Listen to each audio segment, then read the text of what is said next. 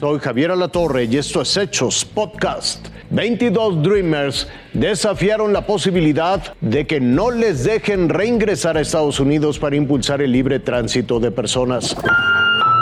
Me reencontré con mi hermano y pude conocer a mi abuelita, que ella se recuerda de mí, pero yo desafortunadamente no me acuerdo de mi abuelita. No, no, tenía, no me recordaba de nuestras memorias, porque igual me vine desde los cinco años, eh, pero ahora estando con ella, pues fue como si nunca me había ido. Yamilet es una Dreamer que nació en México, pero que desde hace 20 años vive, trabaja y estudia en Estados Unidos, al ser beneficiaria del programa DACA.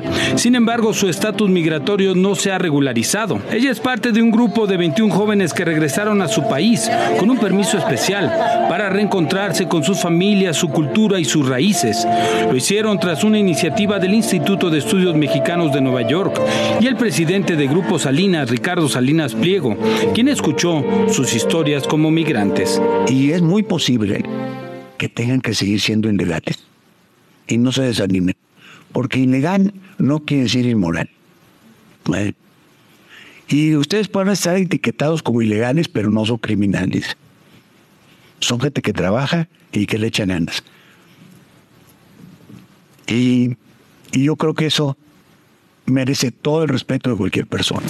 Durante el encuentro se habló de la importancia del libre tránsito entre países para que jóvenes como ellos puedan construir un futuro próspero y aportar valor a sus comunidades. Y es que tuvieron que dejar todo en México y por años vivir en Estados Unidos sin moverse para no ser deportados. Por muchos años, Estados Unidos fue un país al que iba la gente a trabajar a crear fortuna y a ser libres. Que las fronteras estén abiertas y que la, gente como ustedes pueda entrar y salir cuando quieran. Este experimento que, se hace con, la cuestión de poder venir con un permiso especial para visitar el país y regresarnos, creo que simboliza ese, libre tránsito del que hablaba Ricardo. Pues es una experiencia muy, muy bonita e increíble de poder escuchar de una persona que tiene tanta accesibilidad a hacer cambio en el mundo de México y también para gente como nosotros. Este, se siente que nos quiere mucho. El programa DACA protege de la deportación a miles de migrantes que llegaron a Estados Unidos cuando eran niños. Por eso estos jóvenes regresarán en los próximos días a la Unión Americana. Allá básicamente ser mexicano es un honor y nosotros siempre queremos hacer lo mejor, estudiar, este, prepararnos para representar pues, nuestro país. Son historias de éxito que muestran que el talento, la disciplina y la educación de los mexicanos sí impacta de forma positiva en la historia de los Estados Unidos. Javier. El presidente López Obrador acusó a funcionarios de la administración del presidente Biden de injerencismo. Aunque Estados Unidos siempre navega con la bandera de la libertad, este martes el presidente López Obrador le corrigió la plana a ese país. Consideró que es un ataque a la libertad del intento para detener a Donald Trump, a quien conoció en la Casa Blanca en julio de 2020. Para que no aparezca en la boleta electoral. Y eso es completamente antidemocrático.